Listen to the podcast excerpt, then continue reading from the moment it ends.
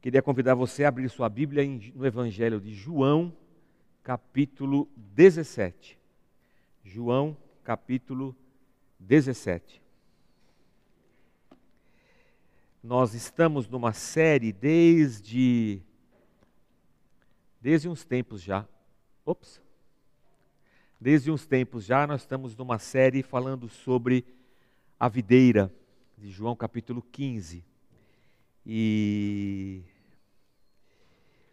e nós, por, um, por alguns domingos, enveredamos pela obra do Espírito, porque é, é isso que Jesus fala quando cita na parábola da videira que o Consolador viria.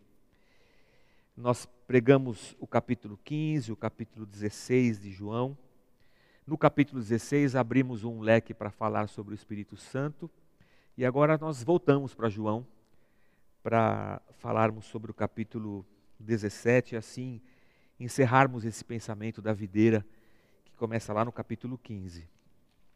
Então eu convido você a abrir sua Bíblia em João capítulo 17, versículo 1 e nós lermos juntos. Depois de dizer isso, Jesus olhou para o céu e orou: Pai, chegou a hora Glorifica o teu filho, para que o teu filho te glorifique, pois lhe deste autoridade sobre toda a humanidade, para que conceda a vida eterna a todos os que lhe deste. Esta é a vida eterna, que te conheçam, o único Deus verdadeiro, e a Jesus Cristo a quem enviaste. Eu te glorifiquei na terra, completando a obra que me deste para fazer. E agora, Pai, glorifica-me junto a ti, com a glória que eu tinha contigo antes que o mundo existisse. Eu vou ler de novo o versículo de número 5. E agora, Pai, glorifica-me junto a ti, com a glória que eu tinha contigo antes que o mundo existisse. Pai, nós oramos nessa manhã e te agradecemos pelo dom da vida, agradecemos pela pela alegria, Senhor, que é estarmos juntos e podermos cantar, Senhor, ao teu nome e cantarmos a respeito do que o Senhor fez na nossa vida e te exaltarmos pelo que tu és. Nós te louvamos, Pai, por esse por esse privilégio. Fala ao Senhor ao nosso coração através da tua palavra Visita, Deus, a cada um de nós nas nossas necessidades. Que o Teu Espírito Santo agora, Senhor, tenha liberdade para sondar os nossos corações, para falar conosco, Deus. E que na nossa alma, na nossa mente, Senhor, estejamos prontos e abertos para a ação do Teu Espírito Santo. Transforma, resgata, é, liberta, cura, salva. Faz a tua obra, Senhor, através da tua palavra. É o que nós te pedimos em nome de Jesus. Amém. Amém. Muito bem. É... Deixa eu colocar minha Bíblia aqui embaixo, porque agora eu já tenho o texto aqui na tela e eu vou aumentar bastante porque a tecnologia trabalha ao nosso favor, de maneira que eu possa também abandonar os óculos. Muito bem, está tudo certo, eu estou enquadrado ali na televisão. Tem uma televisão aqui, irmãos, bem na nossa cara, que assim, aí eu fico me assistindo. Enquanto eu prego, eu fico vendo ali.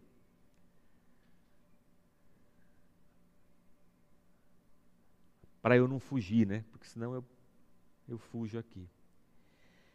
E é interessante, irmãos, que, só abrindo um parênteses aqui, que a gente engorda na televisão, né? Não, não é verdade? Eu, a gente se olha assim, não sei, acho que é porque a televisão achata a gente, aí quando achata aqui, expande ali. É, mas tudo bem. Pode ser a pandemia também, eu não sei. Bom, eu sei que todos nós temos as nossas lutas, sejam elas é, quais forem. O, ah,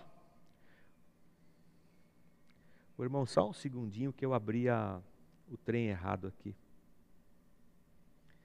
Pronto, esse aqui é o certo. O, o, o, texto que nós lemos, Jesus, ele começa na narrativa de, de Lucas, falando sobre esse momento da vida de Jesus.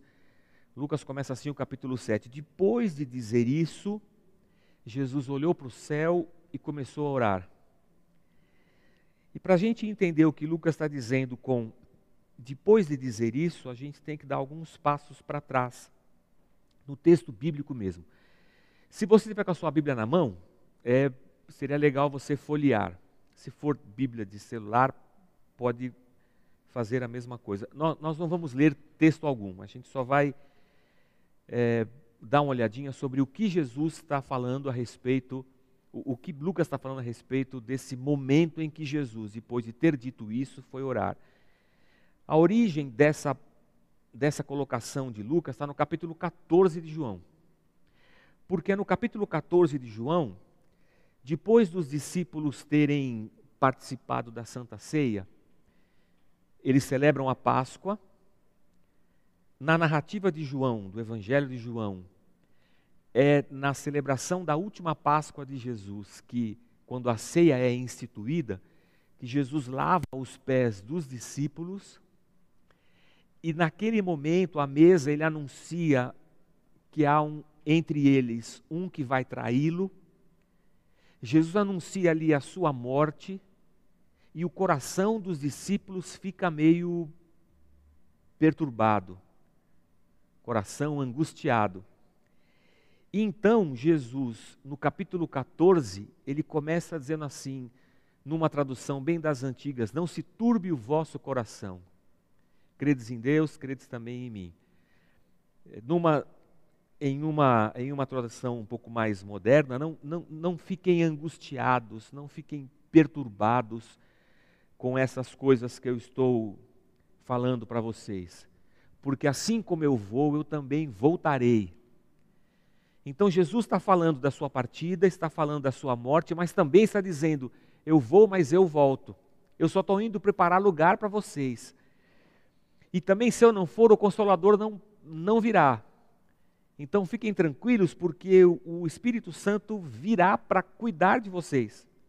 Aí entramos no capítulo 15 de João, em que Jesus faz uma metáfora nesse momento entre a celebração da ceia na quinta-feira à noite e a sua prisão na sexta pela manhã, ou na sexta na madrugada. Porque é, é nesse período de tempo que Jesus está falando todas essas coisas, ele sai do cenáculo com os discípulos, da, do quarto que eles estavam usando para cear, ele está se dirigindo ao, ao jardim do Getsemane, e lá ele vai ser preso.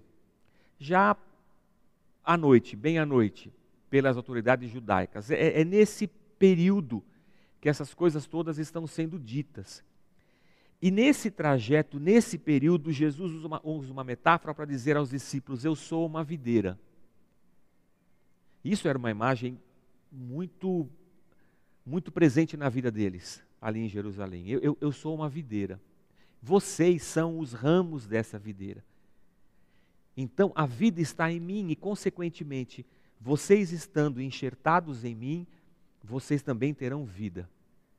Então não fiquem preocupados eu vou morrer, mas Deus vai enviar o Espírito Santo, ele vai ajudar vocês. Eu vou, mas eu volto. Não se preocupem, porque vocês estão ligados a mim, e ligados a mim vocês têm vida.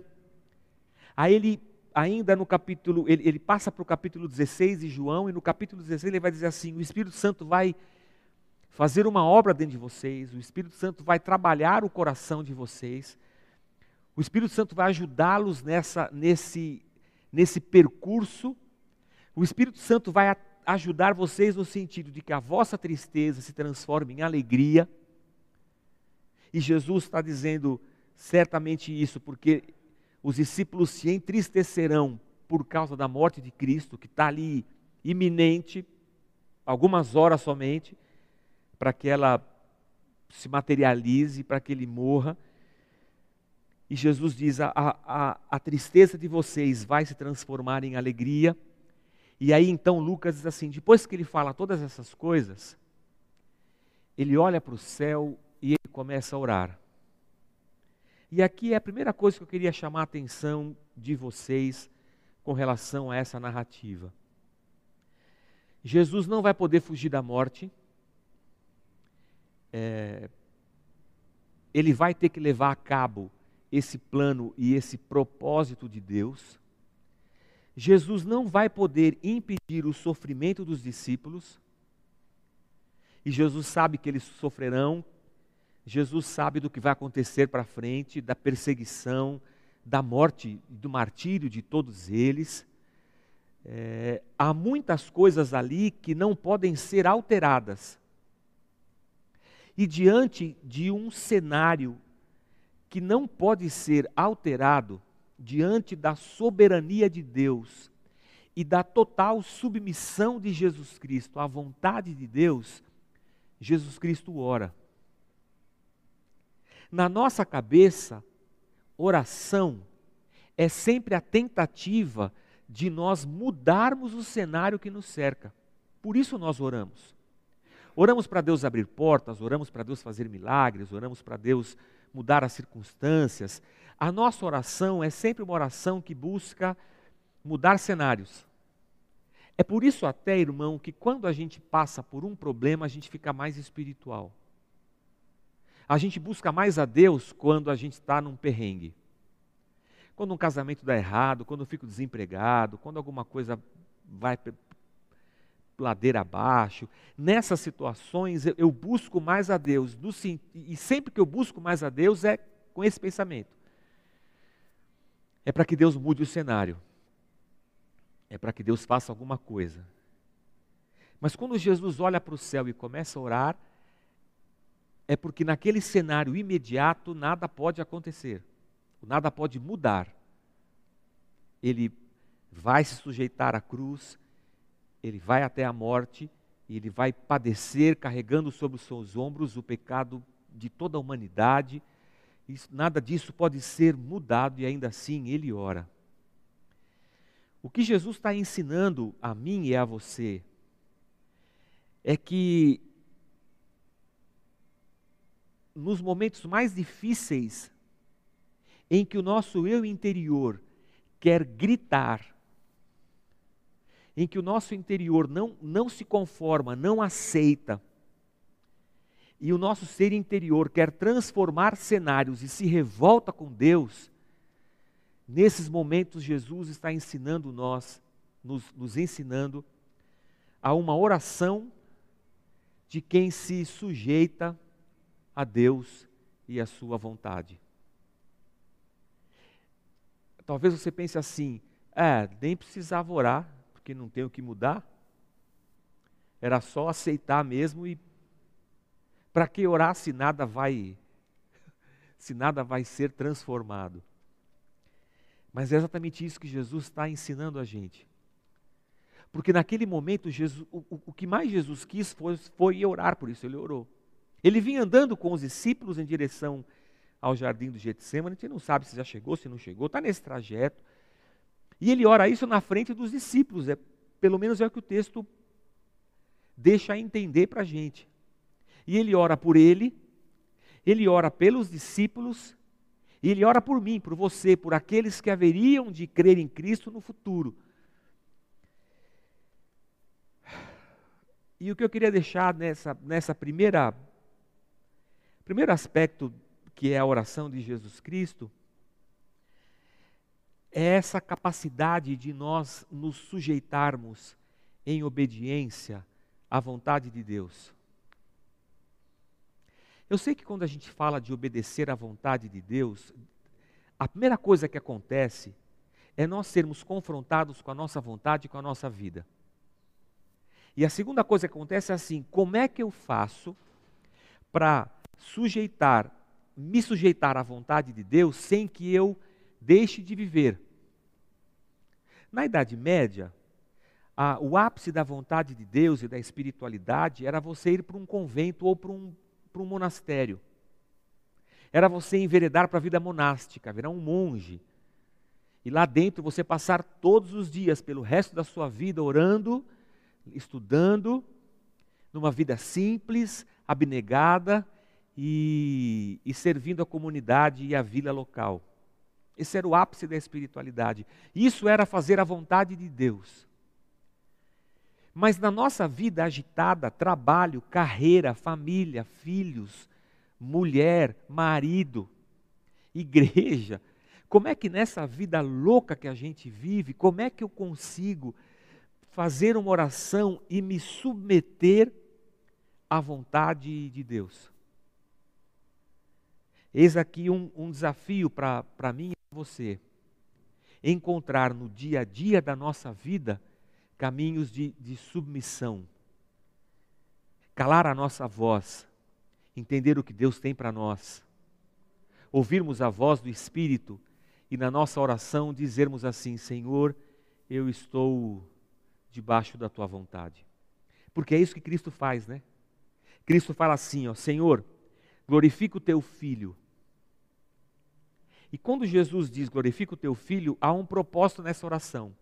E o propósito, o próprio texto fala para a gente: glorifica o teu filho, para que o teu filho te glorifique. Então Jesus fala assim: Senhor, glorifica o teu filho, e só há um propósito nisso, para que ele possa te glorificar. E a maneira como Jesus glorifica a Deus é Jesus se submetendo à vontade de Deus. É assim que Deus é glorificado na vida de Jesus. Mas, pastor, Jesus vai para a cruz. E você acha que a cruz vai glorificar a Deus? A cruz é um instrumento de opressão, de vergonha, de escândalo, a cruz é a pior morte possível. Como é que Deus pode ser glorificado na cruz? Mas se não fosse a cruz, eu e você não existiríamos. Mas o fato de nós estarmos aqui é para a glória de Deus, e para que isso acontecesse, a cruz teve que existir. Então, na cruz, Deus é glorificado. Na cruz, Cristo é glorificado. Na submissão de Cristo, a vontade de Deus, Deus é honrado, glorificado, dignificado, exaltado. Esse é o nosso dilema, talvez, da vida. Como glorificar a Deus com a nossa vida diária? Como permitir que Deus se mova e se manifeste em todas as áreas da minha vida? Como viver de maneira tal em que Ele seja exaltado? O exemplo de Cristo para nós é Cristo indo até as últimas consequências para obedecer a Deus. Em obediência. Às vezes eu fico. Sabe que eu sou um cara meio estranho, né? Eu nem escondo isso da igreja local aqui, mas é que agora a gente extrapolou a igreja local e foi para a igreja digital, mas tudo bem. É que às vezes eu fico pensando assim, a gente às vezes canta, levanta a mão e fala: Senhor, seja glorificado, te adoramos, Pai, te exaltamos. E eu acho que eu estou glorificando a Deus, ou exaltando a Deus, ou adorando a Deus. Mas quando eu, me, quando eu, eu viro a chave e eu saio desse momento de glorificação, adoração, exaltação, eu desobedeço a Deus. Eu não me sujeito à vontade dele. Então, não há sentido nessa adoração que não se reflita numa vida de, de obediência. Que nesse nosso século não é vivida dentro de um monastério, mas é vivida no dia a dia. É na nossa obediência que Deus é glorificado. Porque é na nossa obediência que se manifestam a santidade, o fruto do Espírito, é na nossa obediência que nós vamos mortificar a nossa carne, fazer o bem ao próximo. É na nossa obediência que nós nos submetemos à missão de Deus. E tendo a missão de Deus como princípio motor da nossa vida em tudo aquilo que fazemos, na nossa profissão, na nossa carreira, onde quer que seja, estamos servindo a Deus ali. Então é, é nessa obediência servil que Deus é glorificado. O louvor comunitário, quando levantamos as mãos, é só o reflexo daquilo que é vivido na vida. Se a música que eu canto não é vivida na vida, então eu estou só cantando. Eu estou cantando como eu canto qualquer música.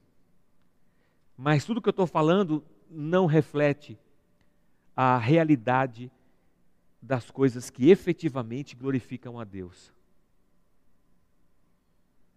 Deus não se encanta com uma linda voz, eu fico pensando. No sentido assim, Deus está no céu e a pessoa começa a cantar ele fala: Meu Deus, que voz linda, que coisa maravilhosa, nunca ouvi uma voz dessa. Foi Deus que deu a voz para ele. Deus conhece essa voz aí, porque foi Deus que deu. Mas se essa voz, se essa voz que é faz parte do, de um todo da vida, se essa, se essa vida não glorifica a Deus, essa voz é como um, um sino. Paulo vai dizer isso a respeito do amor, né? Uns bang, bang, bang. A gente sim, a gente se encanta com o belo, sabe, com o, o bonito. E Deus criou tudo bonito, e quando Deus cria, Ele fala: pô, isso aqui é bom. Mas tudo que foi criado é para o louvor da glória dEle.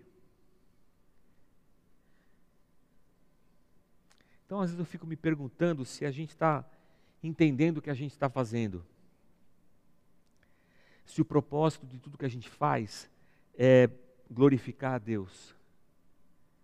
Se o propósito é que ele cresça e eu diminua, se o propósito é que as pessoas vejam Deus na minha vida, se o propósito é alguém dizer assim, puxa, olha, glória a Deus pela tua vida, ou, ou assim, obrigado porque você existe, porque eu, eu tenho visto Deus, eu tenho recebido de Deus através da instrumentalização da tua vida. Aí eu falo assim, puxa, graças a Deus, então há um sentido porque é para isso mesmo que eu espero e desejo viver.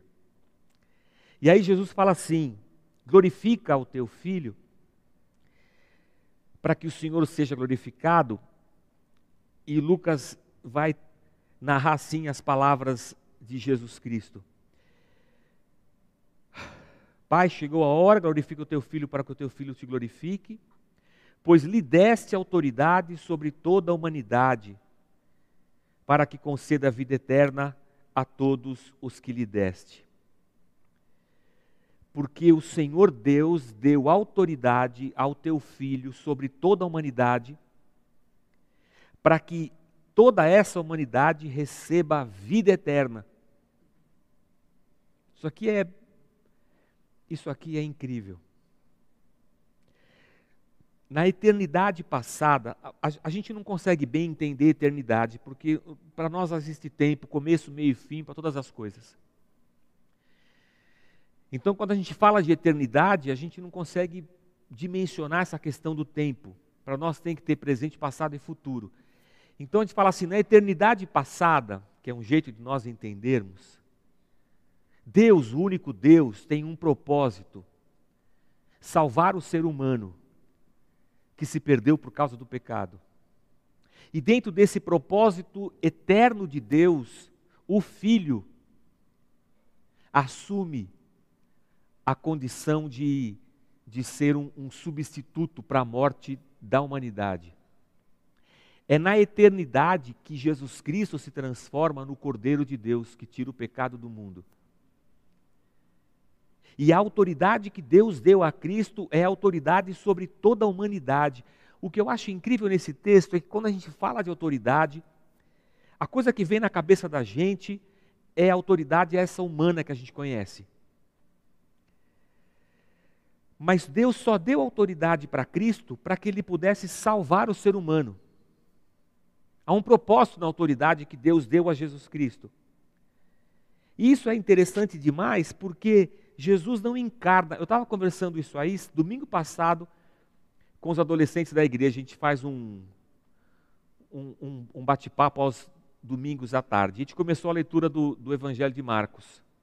Adolescentes e jovens. Eu estava falando sobre isso. que quando Jesus vem revestido de autoridade, ele não vem como um, um super ser humano. Jesus não é um super ser humano.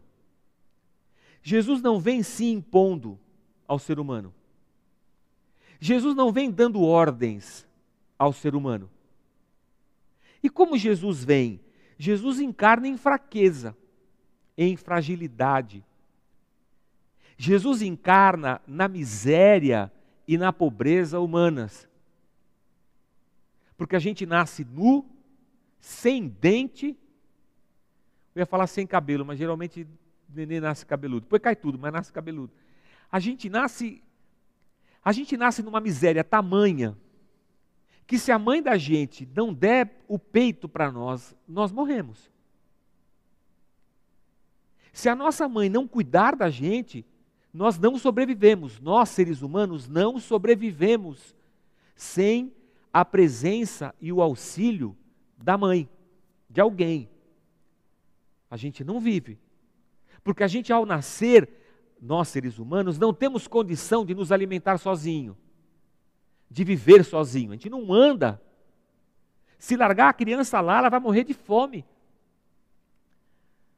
A gente não tem condição de fazer nada, a não ser chorar. Chorar, a gente chora bem. Até hoje, a gente chora. Ou seja, quando Jesus encarna, ele nasce igual a gente. Eu fico pensando, que raio de autoridade é essa? Aí, o bebezinho acabou de sair de Maria. Imagina só, acabou de sair de Maria, ela vai colocar ele no peito e ele fala assim: Obrigado, Maria, já estou satisfeito, porque o meu alimento é fazer a vontade de Deus. Aliás, deixa eu descer desse colo aqui, e, e é o seguinte: agora eu sou a autoridade aqui sobre você, Maria, sobre você, José. Aliás, José, você nem é meu pai, você é pai adotivo, meu pai é o Senhor. Então dá licença que eu já vou começar o meu ministério. Não, não foi assim. Deus, quando encarna, ele encarna na fragilidade. Ele encarna na vida, na dependência. Porque Jesus depende de Maria, depende de José, depende de tudo. E ele cresce como a gente, ele vive como a gente, ele passa perrengues como a gente. Ele experimenta a vida como nós experimentamos, mas que raio de autoridade é essa? E quando chega o momento da vida de Cristo que ele assume a sua, a sua missão, a Bíblia diz em, aos Colossenses, né? Que Jesus não teve por usurpação ser igual a Deus. É, Colossenses não, é Filipenses. É, mas ele esvazia-se a si mesmo, assume a forma de um homem, como homem ele se faz servo, e como servo ele vai até a cruz. Cara, é uma espiral descendente. Algum coach diria assim: menino, você precisa mudar os seus pensamentos. Você precisa é, fazer um mindset. É mindset que chama? Porque você está indo de mal a pior. Você era Deus, pelo menos é o que você diz, né? Você era Deus, agora você é homem, agora você é servo, agora está na cruz. Menino, essa tua vida está muito errada. Alguma coisa está muito errada na sua vida. Mas essa trajetória de descida é o Deus encarnado na nossa condição. Ele podia ter chegado com toda autoridade, mas ele chega com toda autoridade como servo. É o Deus esvaziado da sua glória que encontra o nosso estado de miséria, de pecado, de pobreza, de maldição, porque o salário do pecado é a morte, e nós estávamos malditos por causa disso. É assim que Deus encontra a gente. E Deus não vem separado da gente. Deus encarna para ficar junto. A autoridade de Cristo não é opressora. A autoridade de Cristo não é uma imposição, a autoridade de Cristo é compartilhamento de vida.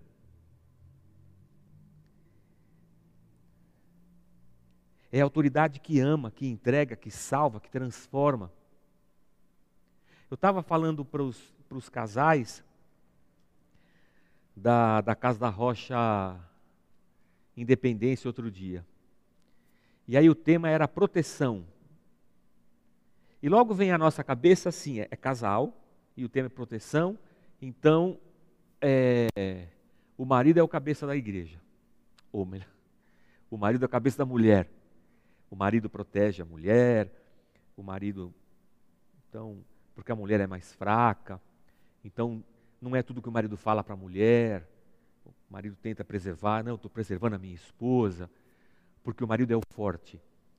Irmãos, a maioria dos lares desse país não são chefiados por um homem, são chefiados por uma mulher. A maioria. E a maioria porque os homens que são assim fortes deram linha na pipa, abandonam a mulher, o filho, seja o que for. Aí você vai dizer para mim que numa relação homem e mulher, a mulher é fraca? É a avó, a mãe e o filho, e a, e a, e a filha. Só tem mulher na família. E tu vai dizer que a mulher é fraca? Às vezes eu agradeço a Deus por ser homem. Não porque homem é o cabeça da mulher. É porque não tenho que parir, irmãos. Você já imaginou? Eu acho que eu morria só de pânico de saber que tem um bebê crescendo dentro, dentro da minha barriga e esse trem vai ter que sair. Porque entrar, irmãos, entra pequenininho, nós nem percebemos, mas sair, o bendito sai desse tamanho. Ah, mas hoje em dia tem anestesia, você não sente nada. Para com isso, meu. Já pensou a mulher ali dando a luz? Pelo amor de Deus. Eu diria que seria nove meses de angústia, de choro. Ai, meu Deus, vai ter que sair. Ai, meu Deus, eu ia ficar louco. O que eu quero dizer com todas essas coisas? É que eu, eu, penso, em, eu, eu penso em autoridade aqui de Jesus Cristo para salvar o ser humano. E esse movimento de salvação do ser humano só seria possível se Jesus se submetesse à cruz, à vontade de Deus.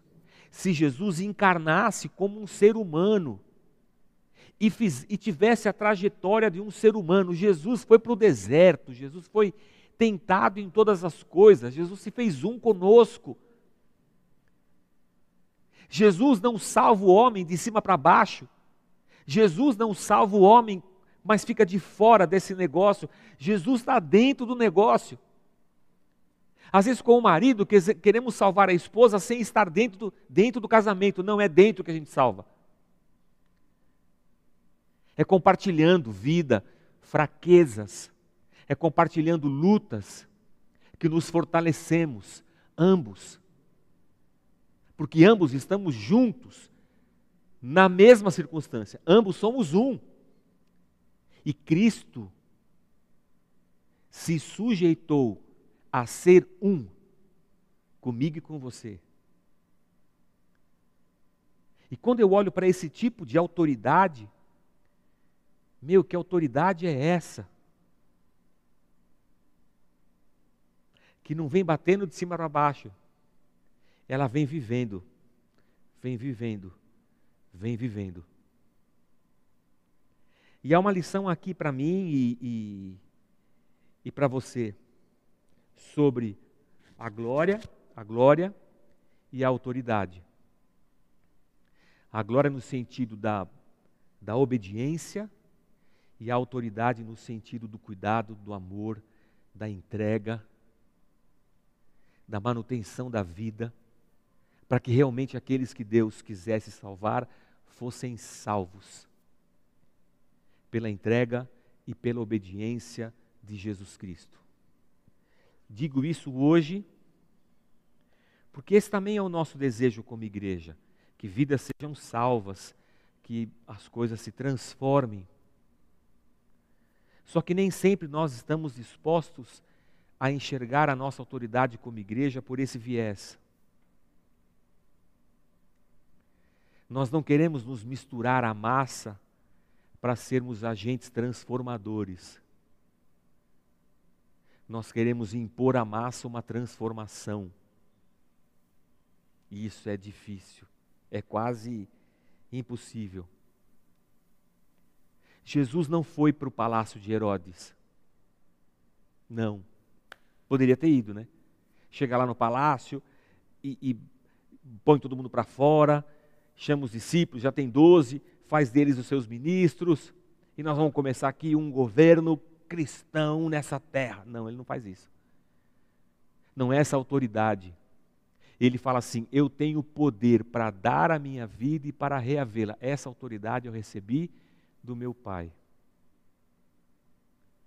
Autoridade do servo que sofre a nossa dor e que se entrega para que a gente possa receber a vida que ele recebeu de Deus e tem autoridade para dar e para reaver.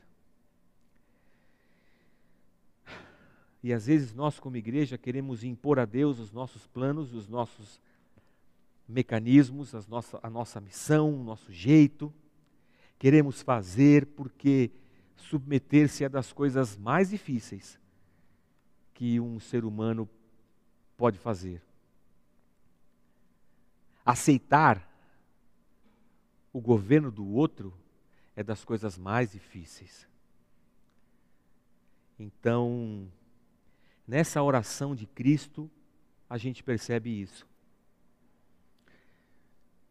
Cristo é o Deus Filho, Criador dos céus e da terra. E esse Deus, aqui na terra, depois de consolar os discípulos e dizer: gente, eu vou estar com vocês, o Espírito Santo estará com vocês, vocês vão se entristecer, mas depois isso vai virar alegria. Aí esse Jesus para a hora e fala assim: Senhor, é, chegou a hora. Glorifica o teu filho, porque ele vai te glorificar. É, a autoridade que o Senhor me deu, eu estou usando da maneira que eu devo usá-la, para que todos aqueles que o Senhor quer salvar sejam salvos. Eu fiz tudo o que tinha que ser feito. Que essa seja uma lição para mim e para você, que essa seja uma oração que eu e você tenhamos a coragem de fazer e que seja esse o movimento nosso como igreja nesse mundo. A gente não vai salvar esse mundo com política, a gente não vai salvar esse mundo com políticos evangélicos, a gente vai transformar o que for possível a partir do reino de Deus que opera em nós e entre nós.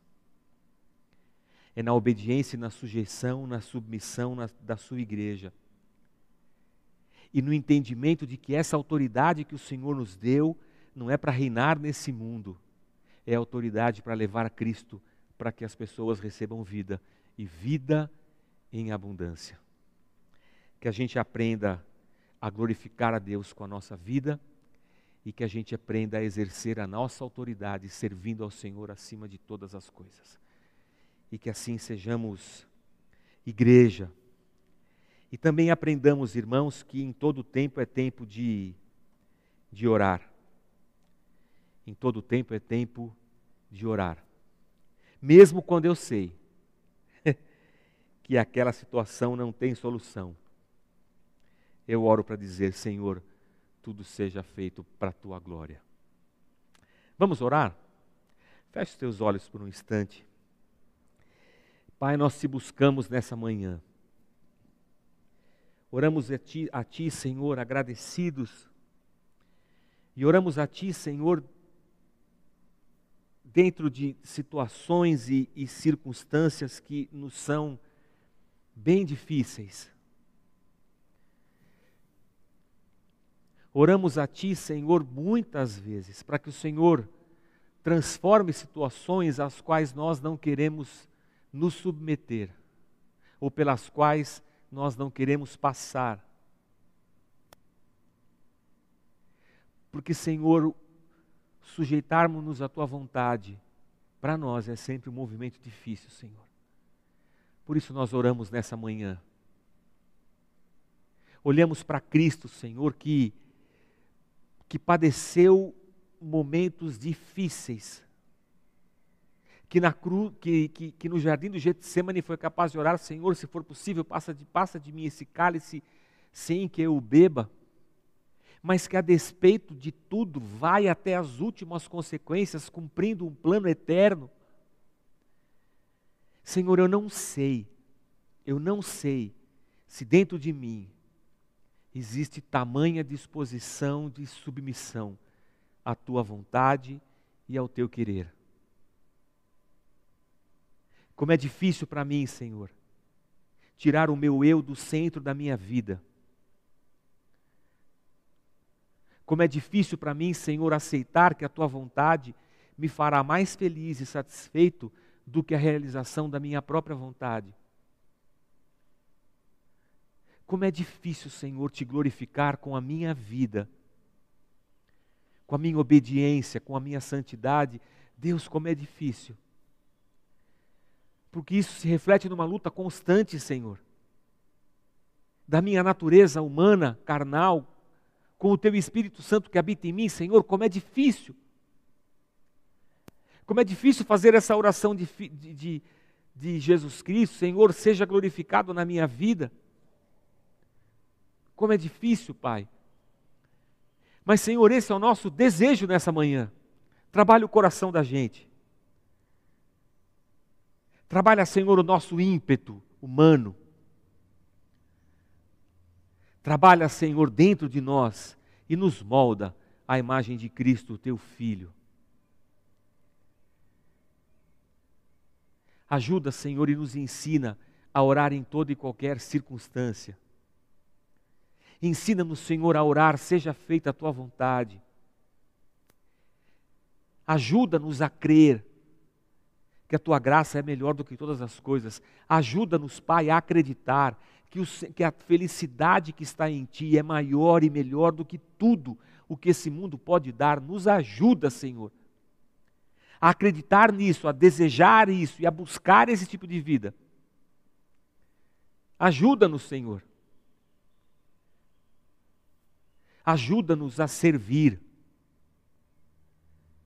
Ajuda-nos a, a entender a autoridade por essa perspectiva de Cristo, Senhor. Porque se, se, Cristo se sujeita à humanidade, se tornando homem, por que, como homem, eu não posso me sujeitar ao próximo para ajudá-lo? Por que, como homem, não posso me submeter à esposa e a esposa submeter-se ao marido, ambos no casamento, para serem uma só carne? Por que, que a gente sempre quer impor a nossa vontade? Por que, que sempre a gente quer estar por cima? Por que, que sempre queremos ter a razão contra todos e contra ti mesmo, Senhor? Por que pensamos em autoridade sempre como movimento opressivo, sobre a respeito de quem manda e quem tem que obedecer. Por que, Senhor, governamos a nossa vida dessa forma? Por que queremos que os por que, Senhor, queremos governar a ti e a tua vontade?